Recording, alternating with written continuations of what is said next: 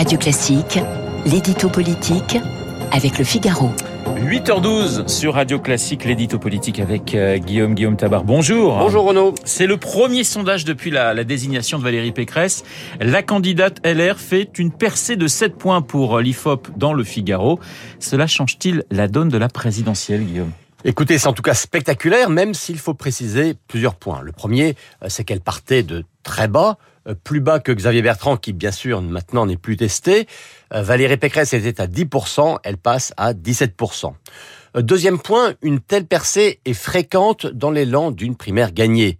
François Fillon, qui lui aussi était un outsider en 2016, avait gagné 10 points d'un coup, et même Benoît Hamon avait tangenté les 18% après sa désignation par l'EPS. On connaît la suite. Troisième point enfin, ce sondage a été réalisé après l'annonce du résultat à LR samedi, mais avant le meeting d'Éric Zemmour dimanche après-midi. Donc dans ce sondage, Zemmour perd 2 points à 13%. Gageons que ce meeting qu'il a réussi le fera remonter. Tout ça pour dire, et on ne le répétera jamais assez, qu'un sondage n'est jamais qu'une photo à un moment précis et qui ne permet en rien de raconter la suite du film. Mais il n'empêche, le niveau de cette percée est en soi un événement politique qui oblige à regarder différemment la campagne et pour commencer, bien sûr, celle de la droite. Alors Guillaume, au-delà de, l'arithmétique, quelle est la, portée politique de ce sondage? Bah, Écoutez, pour le dire d'une phrase, c'est que la présidentielle est désormais jouable pour la droite. Jouable au premier tour d'abord.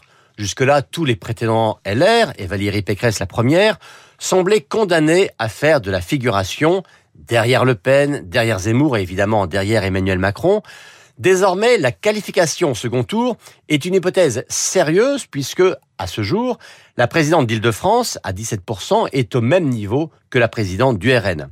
Ensuite, au second tour, puisque plus encore que ceux du premier tour, il faut prendre avec des pincettes hein, les sondages du second tour qui, par définition, ne sont encore que des constructions théoriques. Mais 52-48, eh bien, ça veut dire qu'Emmanuel Macron n'est pas invincible. Mais vous nous disiez à l'instant qu'il ne fallait pas regarder les chiffres des sondages qu'avec une la plus grande prudence. Donc euh, il n'y a pas une petite contradiction, Guillaume? Non, et je, je maintiens qu'il faut être très prudent sur les sondages. Et c'est pourquoi je crois que la valeur de cette enquête n'est pas arithmétique et encore moins prédictive, mais que la valeur de ce sondage est psychologique. Psychologique sur les militants, sur les électeurs et sur les dirigeants de la droite. Avec ce sondage, ils vont commencer à y croire. La certitude de perdre, on le sait, entraîne la résignation des militants et la division des dirigeants. Eh bien, la perspective d'une victoire, même fragile, même provisoire, même lointaine, crée un cercle vertueux, à savoir d'un côté la mobilisation des militants et de l'autre euh, l'esprit collectif des chefs à plumes qui voient aussi ce qu'une possible victoire peut leur rapporter.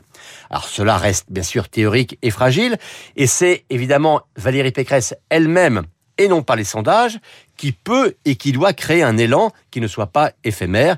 Eh bien, c'est son défi des semaines et même des jours à venir. L'édito politique signé Guillaume Tabar. Dans un instant, mon invité.